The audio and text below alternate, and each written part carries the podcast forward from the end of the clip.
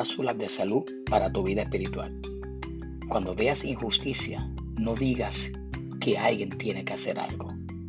Tú eres ese alguien. Muchas bendiciones.